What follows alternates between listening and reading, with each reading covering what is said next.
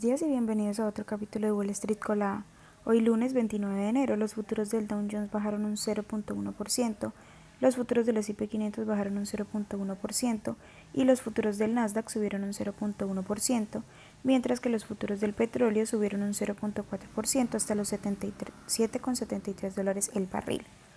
En las noticias económicas y financieras de hoy, bueno, esta semana se publicará una tanda de resultados de gran repercusión y posiblemente determinantes para el mercado de una serie de empresas, incluidos muchos de los denominados los siete magníficos, como por ejemplo Alphabet, que cotiza con el ticker GOOG, Microsoft, que cotiza con el ticker MSFT, Amazon, que cotiza con el ticker AMZN, Apple, que cotiza con el ticker AAPL, y Meta Platforms, que cotiza con el ticker META.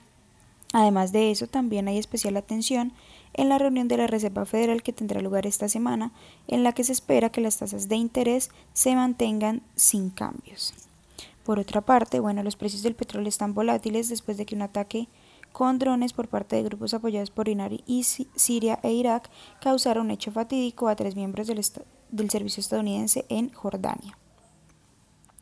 En otras noticias, Tesla, que cotiza con el ticker TSLA, reveló en su informe TENCA que espera que los gastos de capital superen los 10 mil millones de dólares durante el 2024 frente a la estimación de consenso de los, 8 de los 9.8 mil millones. Las acciones subieron un 1.16% en el pre-market. SoFi Technologies, que cotiza con el ticker SOFI, reportó un aumento del 34% anual en sus ingresos, alcanzando los 5 5.094.5 y para todo el año 2024, la dirección espera que los segmentos de la plataforma tecnológica y servicios financieros combinados crezcan al menos un 50%.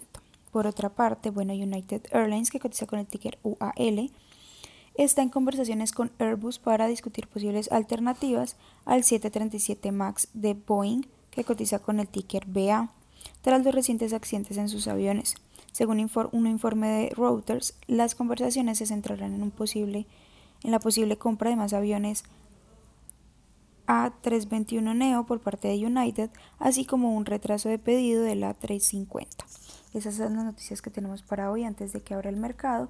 Les recuerdo que pueden encontrarnos en todas nuestras redes sociales como arroba Spanglish Trades, pero además de eso, también visitar nuestra página web www.spanglishtrades.com para que no se pierdan ninguna noticia ni actualización del mundo de la bolsa de valores. Por supuesto, como siempre, estamos compartiendo con ustedes en español. Muchas gracias por acompañarnos y por escucharnos. Los esperamos de nuevo mañana en otro capítulo de Wall Street Colada. Que tengan un feliz día.